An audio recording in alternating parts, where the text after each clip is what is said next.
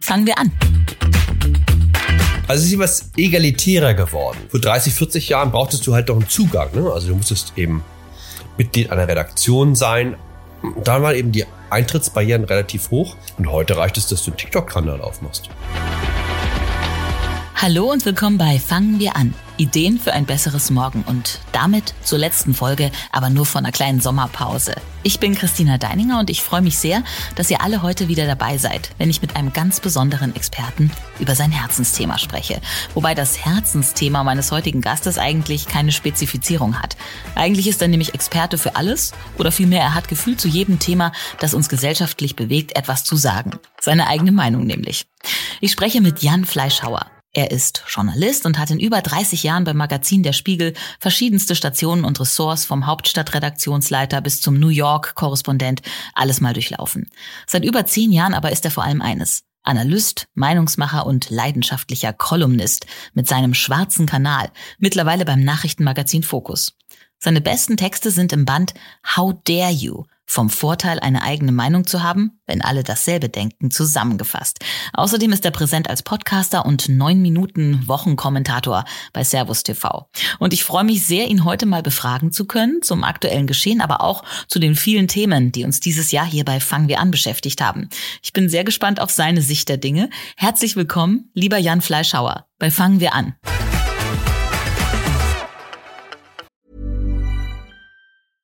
Hiring for your small business? If you're not looking for professionals on LinkedIn, you're looking in the wrong place. That's like looking for your car keys in a fish tank. LinkedIn helps you hire professionals you can't find anywhere else, even those who aren't actively searching for a new job but might be open to the perfect role. In a given month, over 70% of LinkedIn users don't even visit other leading job sites. So start looking in the right place. With LinkedIn, you can hire professionals like a professional. Post your free job on linkedin.com slash people today. Hallo, hallo. Jan, du bist jetzt übrigens unser letzter Gast als Abschluss dieser Staffel von einer kurzen Sommerpause und das Jahr 2022 ist auch halb rum. Wie sieht deine Bilanz als Kolumnist aus derzeit? War die erste Jahreshälfte ein gutes Themenjahr für einen Meinungsmacher? Ja, würde ich schon sagen. Naja, ich meine, Einmarsch der Russen in die Ukraine, ja, nachdem wir jetzt gerade Covid so einigermaßen bewältigt hatten, äh, ist natürlich mit allem, was das ja auch an Meinung, Verwirrung, ja, Empörung hervorbringt, für einen Kolumnisten schon mal ganz gut. Was meinst du, wird das zweite Halbjahr ähnlich? Welche Themen werden uns im Winter beschäftigen? Gibt es auch welche, auf die du dich freust oder vor welchen fürchtest du dich? Naja, man sieht ja jetzt schon, dass das Kriegsthema so ein bisschen in den Hintergrund tritt, ne?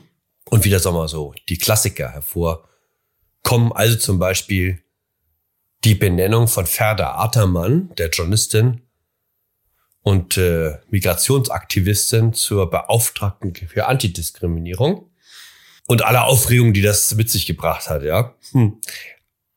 Ja, vergleichsweise kleines Thema, gemessen am Krieg und trotzdem dann doch ganz groß für viele Leute. Naja, und zum Ende des Jahres hin, glaube ich, wird uns die Gaskrise und was es das heißt, wenn das Land von seiner Primärenergie abgekoppelt wird, sehr beschäftigen. Also wenn es kalt wird in Deutschland und dann sehr, sehr kalt. Das Interessante ist, dass uns das ja jetzt schon extrem beschäftigt, wo wir eigentlich gerade so eine Hitzewelle haben, ne? Ja, aber es ist ja immer das eine, dass man es antizipiert und Angst davor hat und das andere, wenn man es wirklich erlebt und man damit umgehen muss. Also ich glaube, das hat das Land noch nicht erlebt seit 45, wenn ganze Großindustrien plötzlich stillstehen, weil es einfach kein Gas mehr gibt. Man möchte gar nicht drüber nachdenken. Und ähm, viele Menschen haben natürlich eine Meinung zu diesem Thema, warum es so kam und wie man damit umgehen sollte. Meinung ist dein ganz großes Thema. Du scheinst allumfassend informiert zu sein und kannst dir deswegen, ne, ja, ja, du lachst, aber du bist ja ein äh, Journalist seit vielen, vielen Jahren. Ähm, du informierst dich, du bildest dich fort, du liest, aber äh, Meinung hat man ja das Gefühl, im Jahr 2022 äh, hat jeder, findet man an jeder Ecke. Die sozialen Netzwerke sind voll mit Meinungen. Aber was sagst du zu diesen Meinungen? Sind diese Meinungen äh, so fundiert wie deine? Oder haben die das gleiche Recht? Na gut, äh, das ist ja das Schöne in der Demokratie. Das äh, gleiche Recht hat jeder. Also und mittlerweile kann sich ja jeder auch im Internet irgendeine Nische suchen und basteln und seine Meinung kundtun. So, nun kommt es eben drauf an. Einige schlagen mehr durch und andere weniger, ne? So wie auf Twitter. Also einige haben eben so 15 Follower und andere 200.000. Und dann kann man über die Gründe reden, warum der eine 200.000 hat und der andere nur 15. Also es ist etwas egalitärer geworden. Vor 30, 40 Jahren brauchtest du halt doch einen Zugang. Ne? Also du musstest eben Mitglied einer Redaktion sein. Da waren eben die Eintrittsbarrieren relativ hoch. Und heute reicht es, dass du einen TikTok-Kanal aufmachst. Ja, das stimmt. Was, was umgekehrt auch heißt, dass dieses ganze Diskriminierungsargument nicht mehr so richtig funktioniert, ja. Also es kommt heute nicht darauf an, welche Hautfarbe du hast oder welches Geschlecht, ja, oder welche sexuelle Präferenz, ob du einen Sitz am Tisch bekommst oder nicht, sondern jeder ist frei, irgendwas zu machen. Und also auch mit egal welcher, welcher Gruppe du immer angehörst, kannst du, wenn du es drauf hast, zum Megastar werden.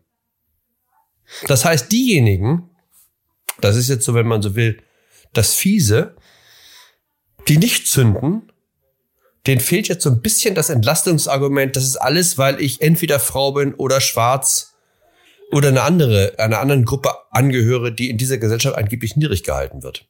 Nee, Freunde, wenn ihr es nicht hinkriegt, dann könnt ihr euch das ganz alleine zuschreiben, ja? Weil der Marktplatz ist offen für jeden. Der Marktplatz ist offen für jeden, aber ähm, es gibt eben auch diese Blasen überall. Ne? Innerhalb der eigenen Blase kann man vielleicht Meinungsleader ja, äh, sein, aber ja, was gesamtgesellschaftlich gilt, äh, da muss man ja doch ein bisschen aufpassen, was man sagt. Außer dir natürlich. Ja gut, das musste man ja immer schon. Also aufpassen, was man sagt, äh, muss man immer. In jeder Gesellschaft gibt es ja Tabuzonen. Und jetzt kann man darüber nachdenken, ob es komplizierter geworden ist oder ob die Tabuzonen größer geworden sind. Möglicherweise sind sie jetzt vielfältiger und fraktionierter, ja, so. Ich habe ja auch nicht im Prinzip was dagegen, dass man aufpasst, äh, was man sagt. Ich glaube, manche Leute sind etwas überempfindlich. So, ja. Hast du denn zu allem eigentlich eine Meinung? Ja, so wie jeder zu allem irgendwie eine Meinung hat. Aber äh, es, gab mal, es gibt natürlich Themen, die mich mehr interessieren als andere. Also zu Sport habe ich zum Beispiel eigentlich keine Meinung. Oh, ja, willkommen im Club, lieber Jan. Ja. also, weil ich Sport nicht äh, folge. Es sei denn, also jetzt zum Beispiel habe ich gerade geguckt, eine sehr fesselnde, wie ich fand, äh, Dokumentation über Jan Ulrich, den Radfahrer. Äh, ist produziert vom NDR, fünf Teile. Being Young Ulrich heißt die. Äh, das hat mich sehr interessiert, ja. Also dieser Aufstieg dieses Mannes dessen Lebensweg ich bis dahin gar nicht so verfolgt hätte und dann eben auch den Abstieg. Ne? Ja, und als du vorhin Diversität angesprochen hast, die Frauenfußball-Europameisterschaft ist ja nicht nur ein Sportereignis, sondern auch so ein bisschen natürlich auch so ein gesellschaftspolitisches Ding, ne? Ich wusste gar nicht, dass die stattfindet. Ja, genau.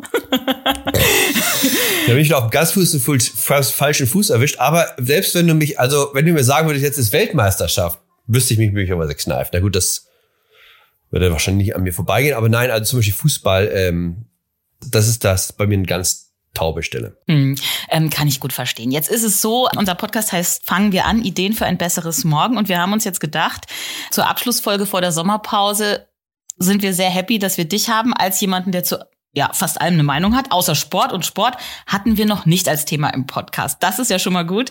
Ähm, aber wir hatten sehr, sehr viele Themen und äh, mich würde wahnsinnig interessieren, ob du zu diesen Themen vielleicht auch Meinungen hast. Zum Beispiel Anfang des Jahres ging es bei uns in einer Folge um Digital Detox.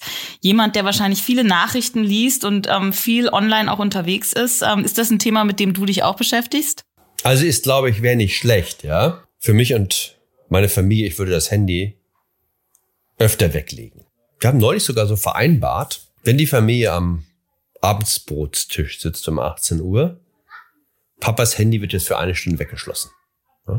Das ist ja auch Digital Detox. Ne? Also sich wirklich mal konzentrieren auf die anderen und nicht immer diesen Blick zur Seite. Ah, da kommt noch mal so, macht ja auch mal so Pling, ne? Kommt gerade eine neue Nachricht. und Insta schreibt dir auch jemand Pling, ja, so. Nein, also das, äh, ich glaube, das sollte man sich insgesamt vornehmen. Ja, und das ist ja aber auch was du äh, als ein Medienmann äh, was es eben vor 30 Jahren nicht gab, als du angefangen hast, dass es die ganze Zeit Pling gemacht hat, oder? Wärst du gerne heute ein junger Journalist oder bist du froh, dass du ähm, jetzt heute schon eher im gesetzteren Alter bist? Du meinst? Wegen der ständigen Verfügbarkeit und dem ähm, der wahnsinnigen Schnelligkeit, die dieses Internet mit sich bringt. Wie das ist besser ist, wenn man da schon wie ich 60 ist, äh, weil man, was ich, äh, was auch immer, so eine gewisse Gegenträgheit mitbringt, ja? ähm, nein, eigentlich, eigentlich wollte ich wahrscheinlich eher fragen, ähm, ob du dich vielleicht ein bisschen zurücksehnst in die Zeit, als Digital Detox einfach, ja, der Status quo war. Ach so. Nein, also ich bin ja, äh, ich bin ja ein wahnsinniger äh, Profiteur des Internets. Also mich würde es so ohne das Netz gar nicht geben. Dass wir sprechen miteinander hängt ja damit zusammen, dass ich diese Kolumne habe. Und dass ich diese Kolumnen habe, wiederum, verdankt sich der äh, Existenz von Spiegel Online. Also als ich hab, mein, sag mal, mein Coming Out hatte, als Meinungsjournalist mit meinem Buch Unterlinken, das ist jetzt etwa elf Jahre her, und dann merkte, oh, da gibt es ein Interesse, und dann eben vorschlug, ich hätte doch gerne sowas wie ein wöchentliches Format, ja. Da haben die natürlich alle müde gelächelt im Spiegel, also dem Heft. Und Spiegel Online hat keiner so richtig ernst genommen damals von den, den, Redakteuren. Ja, das war ja noch die Welt, die Printwelt. Ne? Ja, da gibt's dieses Online. Da, da sind immer diese so komische Leute, die machen da komische Sachen. Und dann habe ich ja mit Jakob Augstein gemeinsam das gewissermaßen so eine Kolumnenreihe begründet. Und dann haben sie uns auch machen lassen, weil, wie gesagt, das ist halt ja, ist ja das komische Netz. Und das hat er eben relativ schnell eingeschlagen mit ähm, hohen Einschaltquoten und das Besondere an der Online-Welt ist, dass du es messen kannst. Du kannst ja, bis auf den letzten weißt du ja, am Ende des Tages, wie viele Leute dich eingeschaltet haben. Das hat was Beglückendes. Wenn es gut läuft, kann auch was ziemlich Demoralisierendes haben, wenn es schlecht läuft. Und in der Printwelt ist es ja so natürlich, dass sich jeder Meinungsredakteur und überhaupt jeder Redakteur denkt, dass also das sein wichtiges Werk, ja, von allen gelesen wird. Und das ist auch schwer, äh, äh schwer zu ähm, widerlegen, weil so genau weiß es halt nicht. Deswegen ist es übrigens für manche Printredakteure dann wahnsinnig auch äh, deprimierend gewesen, wenn sie dann mal online was geschrieben hatten und feststellten, wie viele Leute sich wirklich für ihre Sachen interessieren. So, auch daher kann möglicherweise gewisse Hochnäsigkeit übrigens stammen, ja, der, der Printleute über die Online-Leute. So, und in meinem Fall eben ist es so, dann hat es sich irgendwann umgekehrt, dass die Printleute unbedingt meine Kolumnen im Heft haben wollten und natürlich meinten, dass ich dafür den Online-Kram dann äh, dran gebe und habe gesagt, nee, nee, also kann ich gerne auch noch im Heft machen, aber weil ich ja wusste, welche Bedeutung online hat, mh, hm, das behalten wir schön bei. Und ich glaube, ich war lange Zeit überhaupt der einzige Spiegelredakteur, der regelmäßig äh, für die Online-Leute geschrieben hat. Hm? Also wie gesagt, ohne das Netz äh, würde es mich irgendwas als Meinungsjournalisten gar nicht geben. Weil mir diesen Platz, diese Kolumne und damit auch diese Macht, die man als Kolumnist hat, die hätten sie mir im Heft nie gegeben. Also Digital Detox nur mal privat, lieber nicht beruflich. Und ein anderes Thema, was wir zu Jahresbeginn auch hatten, viele Menschen machen ja zum Jahresbeginn irgendwie diese Detox-Geschichten, war Ernährung. Und da ähm, ging es auch um Veganismus. Und jetzt muss ich natürlich mal einen gestandenen, guten Konservativen fragen, ob er noch Fleisch isst, wie sich das gehört, oder ob du auch schon so ein Veggie Day bei dir eingeführt hast. Nein, wir haben keinen Veggie Day eingeführt. ähm, aber ich achte sehr darauf beim Einkauf des Fleisches, wo es herstammt. Eigentlich kommt bei uns nur Bio Rind oder Schwein oder Huhn auf den Tisch. Also ich koche sehr gern, habe ich immer gerne gemacht. Meine Mutter war eine große Köchin und ich habe neben ihr in der Küche gestanden und es gelernt. Und zwar französische Küche, also Haute Cuisine. Hm, also ich kenne mich ein bisschen aus. So. Und insofern, also Leute, die wirklich gerne kochen und viel kochen und das gelernt haben, da gibt's auch Leute, die irgendwann zumindest zum Vegetarischen überschreiten. Aber die allermeisten bleiben doch beim ganzen Programm. So, aber wie gesagt, du merkst ja auch äh, einen großen Unterschied zwischen äh, teurem Fleisch und billigem Fleisch. So, dann ähm, gibt natürlich auch mal bei uns vegetarische Gerichte so. Also es wird jetzt eine neue Diskussion geben mit meinem Sohn möglicherweise, weil mein Sohn geht auf die jüdische Schule da gibt's noch mal ganz andere Gesetze, ja. Und mhm. der guckt jetzt immer schon kritisch über den Tisch erste Klasse. Und äh, ob das Fleisch nur koscher ist oder nicht, ja. Also jetzt müssen wir wahrscheinlich demnächst koscheres Fleisch kaufen. Das ist nochmal eine ganz andere Herausforderung. Er behauptet aber, da muss ich mich jetzt nochmal kundig machen, ob es stimmt, dass der Tötungsvorgang beim koscheren Fleisch für das Rind oder auch das Schwein sehr viel humaner wäre. Human ist ja fast ein falsches Wort oder komisches Wort an dieser Stelle sag mal, oder tiergemäßer als ähm, bei der normalen Tötung. Und das wäre auch ein Argument übrigens für geschächtetes Fleisch. Hm. Naja, ähm, die meisten Menschen, die wir hier im Podcast hatten, ähm, die sich auch mit der Zukunft beschäftigen, haben tatsächlich dazu geraten, lieber ganz auf Fleisch zu verzichten. Aber das ist ein anderes Thema. du stoppst. Ja, aber beides heißt ja, pass auf. Und dann gibt's ja auch noch mal einen Unterschied zwischen vegetarisch und vegan. Also vegan ist ja die Hardcore-Nummer, ne? Also auch keine Milch, keine, keine Eier, äh, kein Käse. Oh, da wird's aber schon ziemlich traurig, oder? Mhm, es wird traurig. Ich glaube immer, es ist eine Gewöhnungssache, aber ich gestehe, ich nehme das auch alles noch zu mir, obwohl ich hier tolle Gespräche hatte mit Menschen, die echt gute Argumente hatten, dass man darauf verzichtet. Nicht nur wegen der Gesundheit, ist dir klar. Ähm, wir gehen aber gleich mal zum nächsten heiklen Thema, denn es sind ja hier nur Themen immer bei uns im Podcast, äh, wo man verschiedene Meinungen zu haben kann. Äh, wir hatten tatsächlich eine ganze Folge, die sich mit dem Phänomen Jan ähm, Mansplaining beschäftigt hat. Mhm. Ähm, da ist jetzt die Gelegenheit, mal einen mittelalten Cis-Mann zu fragen, gibt es das wirklich? Und wie gehst du mit dem Thema um? Wurdest du auch schon mal des Mansplaining äh, bezichtigt? Muss ich mal nachdenken. Also ich will nicht ausschließen, dass hinter meinem Rücken jemand gesagt hat, das war, war, war Mansplaining, aber nö, eigentlich nicht.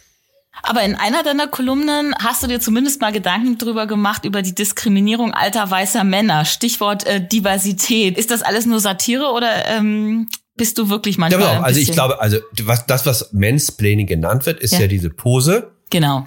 Von Leuten, die es grundsätzlich besser wissen. Ne? Absolut. Und vor allem gegenüber weiblichen Menschen. Ja. Ja, wobei, da habe ich schon Zweifel. Mhm. Ich glaube, also Frauen empfinden das als herabsetzend, wenn sich so ein Typ gesetzteren Alters aufbaut und ihnen die Welt erklärt. Und Herr denken, es hängt damit zusammen, dass er sie nicht ernst nimmt, weil sie jünger und weiblich sind. Da müsste man noch mal einen Test machen, ob er nicht generell allen Menschen gegenüber, was ich vermute, meint, die Welt erklären zu müssen. Also ich saß neulich mit einem ehemaligen Vorstandschef auf, zusammen auf so einem, auf einer Bühne, ja. Jetzt nehmen wir mal nicht den Namen, weil das wäre unfein hier.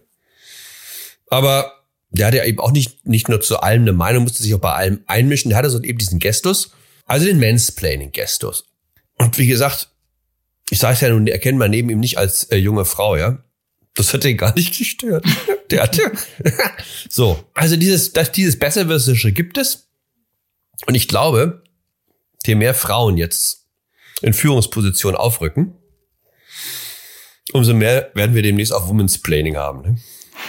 Das geht mit dem, wie wir, ein bisschen, bisschen Bedeutungs- und Machtgewinn zum Teil, nicht bei allen Menschen, einher. Das war zum Beispiel immer das wirklich bis zum Schluss, finde ich, frappierend an Angela Merkel, die ja nun ganz zum Ende die mächtigste Frau Europas war, dass sie auch in kleinerer Runde diese Disziplin aufgebracht hat. Ja, dieses Ich, jetzt red ich und, und sich dieses endlose Verbreiten und sagt man ja auch so sein Full of himself oder Full of herself, ja dass sie das nie hatte. Das fand ich immer wirklich bewundernswert. Schauen wir mal, wie das jetzt weitergeht mit den Nachfolgern und Nachfolgerinnen. Ich gehe gleich zum nächsten Thema. Wie in so einer Kolumne jede Woche was anderes. Das Thema Liebe ist ja auch was, was dich sogar in deiner ähm, Arbeit als Autor stark beschäftigt hat. Ähm, ist ja auch so ein ja. bisschen dein Steckenpferd, kann man ja fast sagen. Wir hatten. So, ich habe über das Ende der Liebe geschrieben. Also, was du, worauf du ja anspielst, also ich habe ein Buch geschrieben über das Scheitern meiner Ehe und habe daraus ein, wie man sagt, erzählendes Sachbuch gemacht. Über das Scheitern deiner Ehe. Das heißt, ja, du hast dich stark mit dem Thema Beziehung beschäftigt. Wir hier im Podcast auch. Bei uns ging es ganz viel ums Online-Daten. Hast du denn damit Erfahrung? Ja, meine zweite Frau habe ich online kennengelernt.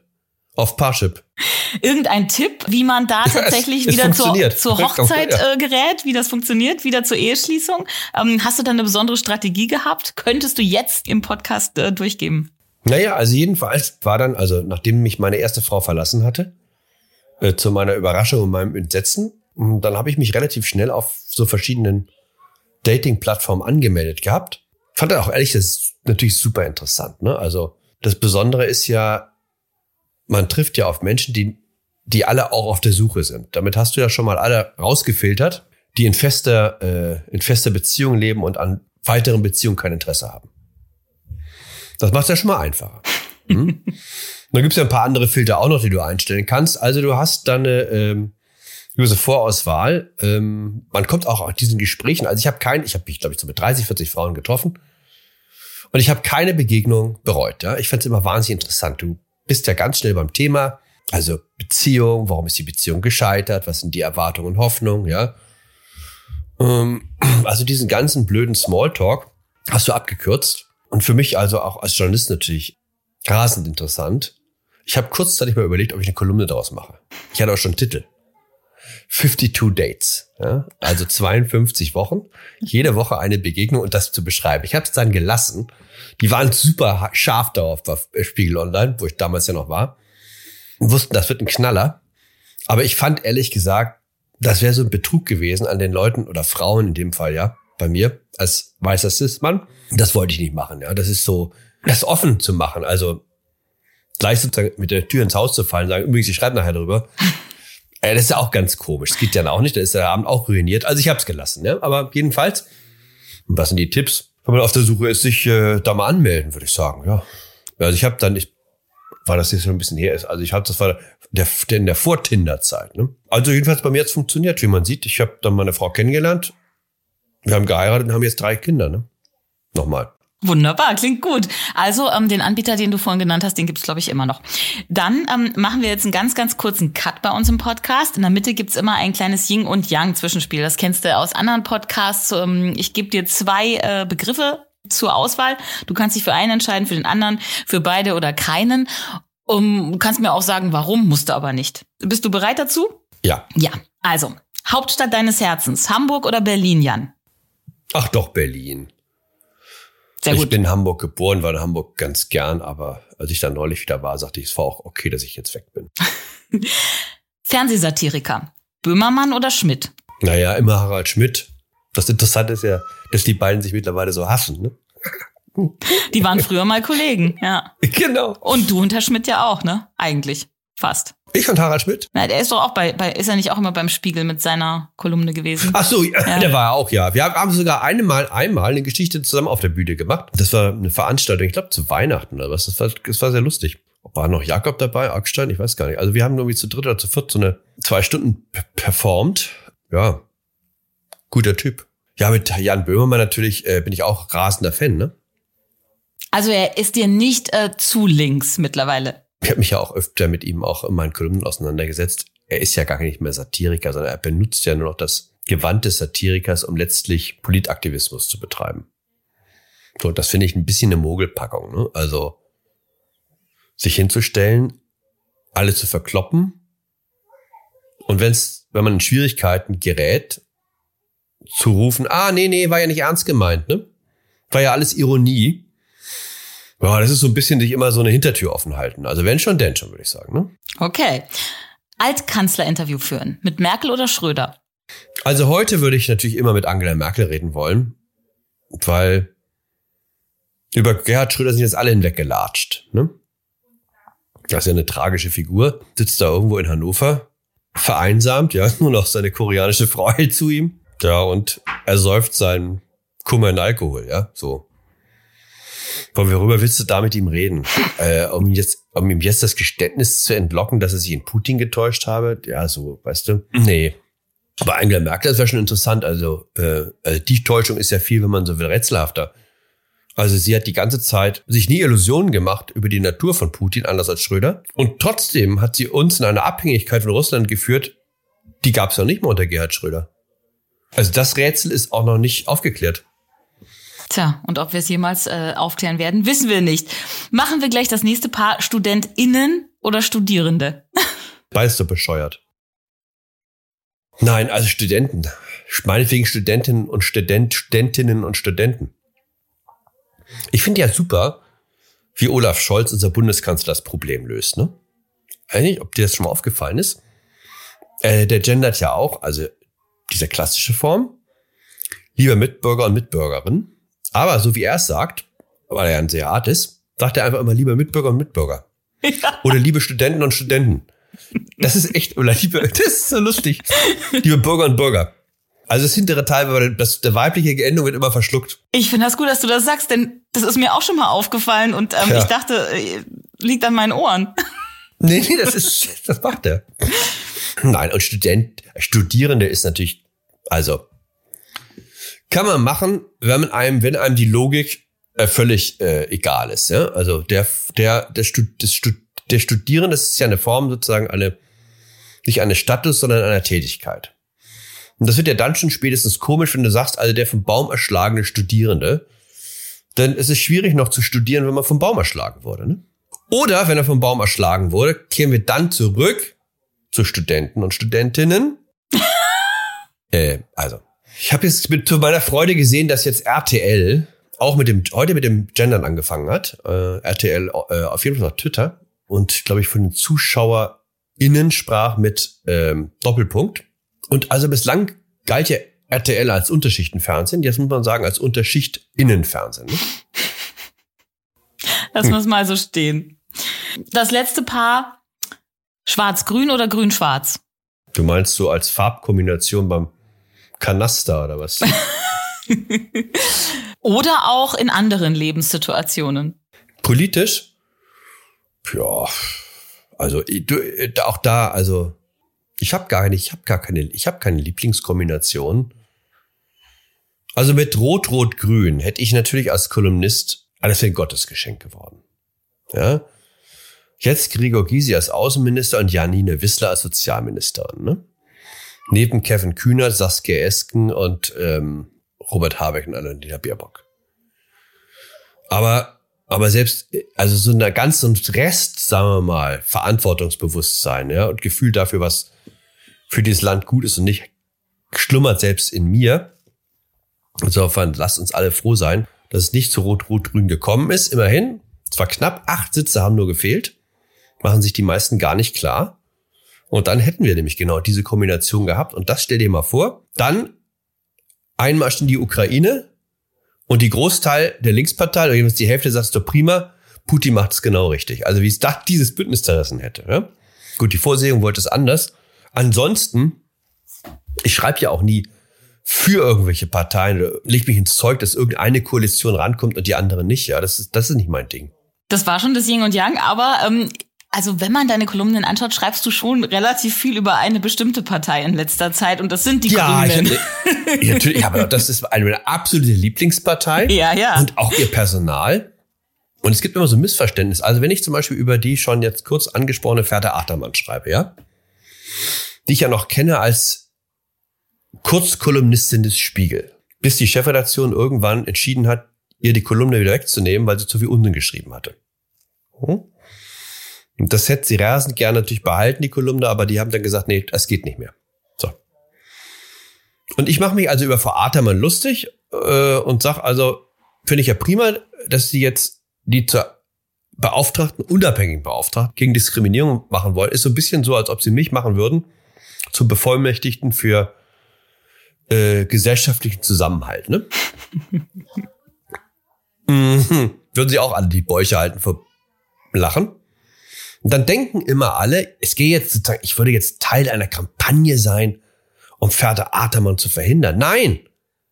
Als sie nun endlich gewählt wurde, habe ich gesagt, yes, klasse, endlich, ja die bleibt mir erhalten. Denn über wen soll ich denn schreiben, ja, wenn da immer nur Leute, irgendwelche Leute, diese sowohl als auch Politiker säßen oder sitzen würden oder sowohl als auch Beauftragte, an denen man überhaupt nichts Schlimmes finden kann.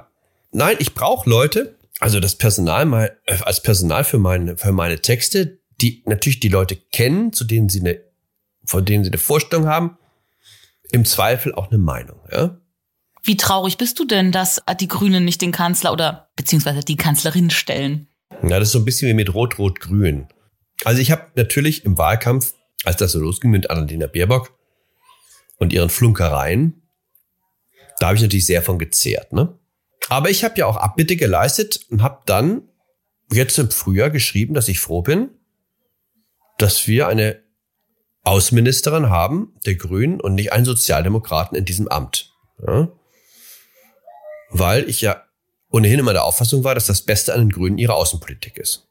Also den klaren Blick auf die Natur des Gegners, mit dem man es zu tun hat. Anders eben als die Sozis, die sich merkwürdigerweise ja immer in irgendwelche Diktaturen verlieben. Also Leute, die all das mit Füßen treten, was ansonsten ja hochgehalten wird in der Partei. Also Schwulenrechte zum Beispiel, Frauenrechte, Minderheitenrechte, all sowas. Ne? wünsche ich mir jetzt, dass sie Kanzlerin wäre. naja, so weit geht es dann doch nicht. Von wem ich wirklich beeindruckt bin, muss ich sagen, ist Robert Habeck. Ja, ich finde, dass der einen super Job macht. Jedenfalls bislang. Äh, er hat von Anfang an gegengehalten gegen diese ganzen Leute, auch in seiner Partei, die sagten, wir müssen sofort raus aus dem Gas, wir müssen alles boykottieren, weil er offenbar, was sehr für ihn spricht, sich unterhalten hatte Leute mit Leuten in der Industrie, zum Beispiel mit dem Chef von BASF, der ihm erklärt hat, was es bedeutet, wenn Deutschland plötzlich kein Gas mehr bekommt. Und da war eben seine Reaktion nicht, ah, das ist so ein Konzernlenker, der will nur seine eigenen Interessen schützen, so, ne? Sondern hat sich das angehört, das hat ihn überzeugt. Ne? Und seitdem arbeitet er ja auch daran, dass wir Alternativen finden. Mir wäre natürlich noch wohler, er würde noch ein bisschen intensiver dran arbeiten und nicht nur auf die Wärmepumpe im Keller setzen und auf das ING-Terminal in Wilhelmshaven, was erst in acht Jahren kommt, sondern mal über sowas wie Kernkraft und Fracking nachdenken. Ne? Aber vielleicht erleben wir da ja auch noch ein Wunder. Hast du ja auch erst in deiner Kolumne thematisiert. Wir hatten hier im Podcast ganz, ganz viele Menschen, ähm, die sich mit Innovationen für die Zukunft beschäftigt haben. Natürlich mit äh, vielen grünen Innovationen. Erneuerbare Energien, die stehen bei dir jetzt aber nicht auf der Agenda, dass du sagst, äh, darauf sollte man sich konzentrieren. Doch, ich bin ja für erneuerbare Energien. Ich meine, was sitzt auf meinem Dach? Eine Solaranlage für 32.000 Euro, ja? Neulich hat eine Kollegin der Zeit auf Twitter rumgefragt, welches Elektrobike man empfehlen kann. Ich war sofort mit Empfehlungen zur Stelle, weil ich mir gerade einen Urban Arrow für 6.500 gekauft habe. Das kostet ja sowas mittlerweile. Mit dem äh, Cargoline Bosch Motor, ja. Und alle so, ah, das, äh, also dass sie das noch erleben können, dass also Jan Fleischhauer, ja, der Kollege von der Zeit, einen Elektrobike empfiehlt. Ich bin da total für. Ich habe mir auch, ich habe mir auch eine Wärmepumpe im Keller äh, gebaut, wenn das Ding hier reingepasst hätte bei mir. Jetzt hat es halt nur gereicht für eine neue Gastherme. So. Aber das wird unser, unser Energieproblem nicht lösen. Die was nicht in den nächsten drei, vier, fünf Jahren. So viele Windräder und Solarpanels kriegen wir leicht, leider nicht hin. Und selbst wenn wir sie hätten, bleibt immer noch das Problem, dass wir eine Industrienation am Laufen halten müssen, wenn der Wind nicht weht und die Sonne nicht scheint. So.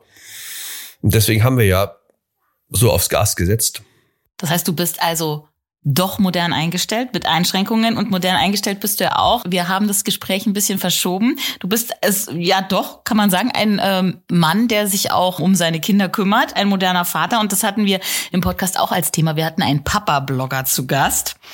Ja, ja, das gibt es. Du, es gibt alles. Das ist ja, das hatten wir ja schon das Thema. Das ist ja das, auch das Tolle, muss man sagen. Du kannst zu jedem Thema, wenn du, wenn du eine, eine Idee hast und das dich begeistert, ob du nun äh, Erziehung machst oder Papa-Blogger oder äh, du bist, dass dein Riesenthema ist äh, Zierfische, ja.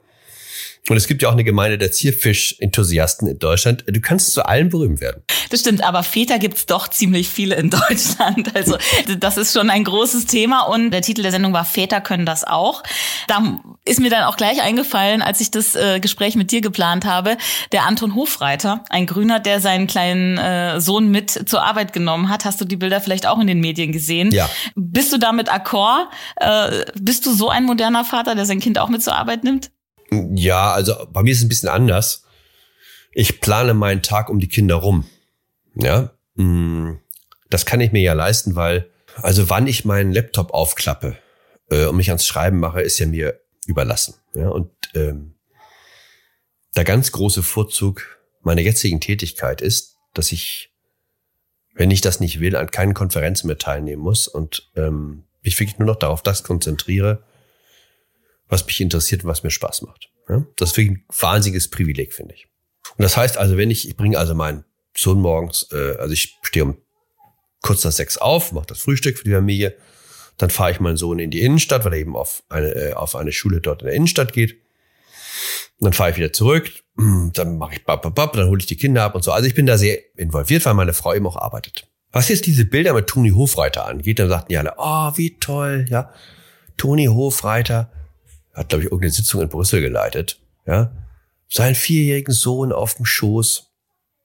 So, jetzt sage ich mal was dazu, was dich und wahrscheinlich ganz viele Zuschauer, die eine Meinung schon zu mir hatten oder haben, überraschen wird. Das würde meiner Frau so nicht durchgehen lassen. Bei der Frau würden alle sagen, naja, die ist ein bisschen überfordert. Ja, also, äh, also warum sitzt denn das Kind da bei der auf dem Schoß, ja? Also die kriegt das offenbar nicht so richtig hin mit Arbeit und äh, Kindererziehung. Also würde keiner so offen thematisieren, aber bei einer Reihe von Leuten wäre das im Kopf. Es ist tragisch und das ist äh, bei fast allen so. Und Kopf. bei einem Mann, wie bei Tomini Hofreiter, sagen sie, ah, wie toll, ja. Guck mal, der hat auch ein Herz und er ist ein toller Vater, ja, so. Und da ist wirklich eine Ungerechtigkeit in dieser Gesellschaft nach wie vor. Hm, das ist auch mal bei diesen, wie heißen das, es gibt doch irgendwie so Tage, wo man seine Blagen mit zur Arbeit bringen soll. Ja, gibt ganz viele Unternehmen, ja. Also wie gesagt, so dieses, dieses äh, Ich und die Kinder als Mann, das gibt immer Bonuspunkte. Oder auch wenn die hier, weißt du, ich mache hier was, entweder Podcast, ich mache ja ganz viele Sachen auch so aus dem Keller. Äh, Interviews, so Welt TV bin ich einmal jetzt äh, jeden Montag, ne? Wenn da jetzt ein Kind reinspaziert. Ach, guck mal, wie süß, ja. ja. Ich weiß nicht, wenn man bei meiner Frau durch die Videokonferenz hinten das Kind krabbelt, dann ist das weil ich nicht aufgepasst habe, ja, ist unprofessionell. dann gilt das eher so ein bisschen, genau, eher so ein bisschen, ist ein bisschen unprofessionell. Was hat die, hat die ihre Blagen nicht im Griff? Muss man mal drüber nachdenken. Gut, dass wir das hier mal kurz thematisiert haben, finde ich. Hm. ja. Gut, aber pass auf, das wird auch mit der Gewöhnung. Das ist ja alles so, das wird sich auch ändern. Heißt meine Hoffnung, weil ähm, je selbstverständlicher das wird. Und da ist ja Corona auch ein bisschen hilfreich gewesen, wenn es, wenn, ich, wenn es etwas, etwas Gutes, finde ich, an den letzten zwei Jahren gibt, dann ist das unsere Gewöhnung daran, dass man nicht die ganze Zeit im Büro verbringen muss, sondern dass alles ein bisschen flexibler handhaben kann, jedenfalls bei Bürojobs. So, und ich glaube, je mehr Frauen sozusagen in der Arbeitswelt, auch in der Arbeitswelt aufsteigen, und das ist jetzt, wird so sein, ja, mh, auch in Top-Positionen und auch Kinder haben, äh, umso selbstverständlicher wird es, dass man das irgendwie miteinander verbindet. Das wär, wäre sehr, sehr schön. Ich glaube aber, es dauert noch ein bisschen. Mal schauen. Vielleicht unsere Kinder können es mal erleben. Wir sind schon am Ende von Fangen wir an, aber am Ende gibt's trotzdem noch ein paar Fragen. Und zwar ähm, fragen wir unsere ExpertInnen mit Doppelpunkt immer nach einer Vision. Einer Vision mhm. für ein lebenswertes Deutschland. Ähm, in deinem Fall, indem man seine Meinung sagen darf. Vielleicht muss man die Meinung auch nicht immer sagen. Was ist äh, deine Vision oder oder bis, sind wir da schon angekommen, ähm, wo wir eine gute Diskussionskultur haben oder muss sich da noch einiges ändern in Deutschland? Ja, das ist ja noch keine Vision, eine gute Diskussionskultur. Also, was mir natürlich total auf den Zeiger geht, ist diese Superempfindlichkeit, ja, die zum Teil jetzt Einzug gehalten hat. Also irgendeiner sagt irgendein Wort unbedachterweise, äh, meint's auch nicht böse, alle fallen über den her, ja. Hm, oder erzählt irgendeinen Witz so. Also diese Form des Pietismus, ja, des linken Pietismus.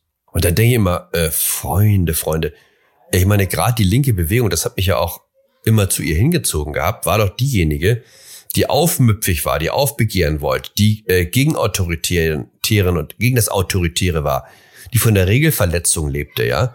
Und jetzt seid ihr diejenigen, die die ganze Zeit mit irgendwelchen Regeln um die Ecke kommen und sozusagen wie so Hausmeisterchen guckt, ja, dass auch keiner über den, keiner über den, über den Sprachrasen läuft, ja. Meine, meine. Also das, diese absolute Uncoolness, ja, das ist, glaube ich, übrigens auch etwas, was ja ganz vielen auf den Zeiger geht. Äh, und es nimmt aber ja leider gerade nicht ab, sondern habe ich das Gefühl immer noch zu. So, und da kämpfe ich natürlich gegen munter an, ja. Also es ist ja erstaunlich, mit was, was, wie wenig mittlerweile ausreicht, um Leute äh, dazu zu bringen, dass ihnen die Kaffeetasse aus der Hand fällt. Ne? So, ne? Also eine gewisse, das würde ich mir schon wünschen. Also erst noch eine gewisse Fröhlichkeit, eine gewisse Lust auch am, am, am Rabaukentum wieder, ja. Auch am Streiten. Äh, also dieses Etipetete sein ständig, äh, so. Das mal ein bisschen lassen. Das fand ich sprach auch immer für die 68er, die ja die erste Generation von Bewegungslinken waren. Und da kann man sich eben auch nicht vorstellen, dass, sagen wir mal, Fritz Teufel, der ja einer der Anführer war, ja, bekannt war ja sozusagen als Spaßguerilla, dass der jetzt eine Einladung bekommen hätte zu einer Diskussionsrunde und sich dann unter seinem WG-Tisch in der Kommune 1 verkrochen hätte und gesagt hätte, oh Gott, oh Gott, da kann ich nicht hinsitzen, hingehen, da sitzen lauter Rechte, das normalisiert rechtes Denken, wenn ich da hingehe, ja. Nee, er ist erst recht hingegangen und hat meinen Laden aufgemischt, so. Und von dieser Attitude, oh, da würde ich mir wirklich ein bisschen mehr wieder wünschen. Hast du da vielleicht am Ende noch zwei konkrete Tipps? Denn genau danach fragen wir auch immer alle Gäste hier.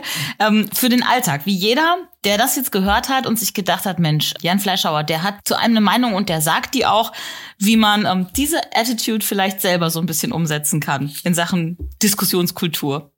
Ja, also nicht verbissen zu sein, das meine ich ja auch. Also ist ja genauso unangenehm, also Leute, die jetzt ständig so ihren Punkt machen müssen, ja auf der einen oder anderen Seite. Ich glaube, dass zum Beispiel ich relativ viele Menschen habe, die mir folgen, auch aus unterschiedlichen politischen Lagern, was mir auch wichtig ist. Ja. Äh, ich tue ja auch viel dafür, dass, also mich zum Beispiel auch, dass ich auch in der grünen Welt gelesen werde. Hängt ja möglicherweise damit zusammen, dass ich glaube, vieles von dem, was ich schreibe, zu einem heiteren Tonfall hat. Ich glaube schon, dass ich boshaft bin und auch bösartig manchmal, ja. Und natürlich finde ich die Beleidigung ein fantastisches journalistisches Stilmittel, das viel zu kurz kommt, ja. Alle meine großen journalistischen Vorbilder, also Karl Kraus und Alfred Kerr und so, Polger, meisten aus dem letzten Jahrhundert, waren alle große Beleidiger. Aber, also woran ich mich zum Beispiel halte, ist, erster Grundsatz, nie gegen Leute, die schon auf dem Boden liegen. Also wo schon alle den Daumen gesenkt haben, ja? Da muss ich nicht auch noch hinkommen und auch noch den Daumen senken, sondern im Zweifel stelle ich mich schon wieder hin und sage, pass mal auf, also es spricht auch ein paar Argumente für denjenigen. Ja? Und da ist es mir völlig egal, ob der von links oder von rechts kommt. Ich habe meine Kolumne nur in Verteidigung von Jürgen Trittin geschrieben, als ich das Gefühl hatte, dass Jürgen Trittin an einem Satz aufgeknüpft werden sollte, den er als 18-Jähriger äh, unterschrieben hatte, ja, der dann irgendwie ausgebuddelt worden war. Und ich dachte, das geht doch nicht mit 30 Jahren Verspätung versuchen, Jürgen Trittin an so einem Satz äh, hinzuhängen. So, das, das andere ist also eigentlich nur Witze über Leute, die mindestens 10.000 Euro im Monat verdienen. Ne? Sehr gutes Schlusswort. Ich danke dir, Jan, für dieses Gespräch. Ähm, hat mir sehr viel Spaß gemacht. Ich könnte noch dich ewig befragen zu irgendwelchen Sachen, aber das war's schon. Mach's gut. Dankeschön. Danke dir. Ciao. Ideen für ein besseres Morgen. Wenn ihr neugierig geworden seid und Lust habt auf mehr, Jan Fleischhauers beste Kolumnen aus dem Schwarzen Kanal sind unter dem Titel How Dare You? Vom Vorteil, eine eigene Meinung zu haben, wenn alle dasselbe denken, im Penguin Verlag erschienen. Außerdem könnt ihr die Geschichte seiner Scheidung im Buch Alles ist besser als noch ein Tag mit dir, ebenfalls bei Penguin erschienen, nachlesen. Ich bin Christina Deininger und ich freue mich, dass ihr dabei wart. Ich hoffe, ihr habt was mitgenommen und fangt vielleicht spätestens morgen an, was in eurem Heute für unser aller Zukunft zu verändern. Bleibt offen und neugierig. Sagt eure Meinung, aber verliert dabei nicht den Humor. Und wie gesagt, nur Witze über reiche Menschen machen. Sowieso klar. Wir machen jetzt eine kleine Sommerpause und sind bald wieder mit spannenden Themen für euch da. Abonniert uns und verpasst keine Folge mehr. Wir freuen uns über eure Rückmeldung, am meisten natürlich über eine Bewertung auf der Podcast-Plattform eurer Wahl oder per Mail an podcast.penguinrandomhouse.de. Und jetzt Schöne Ferien!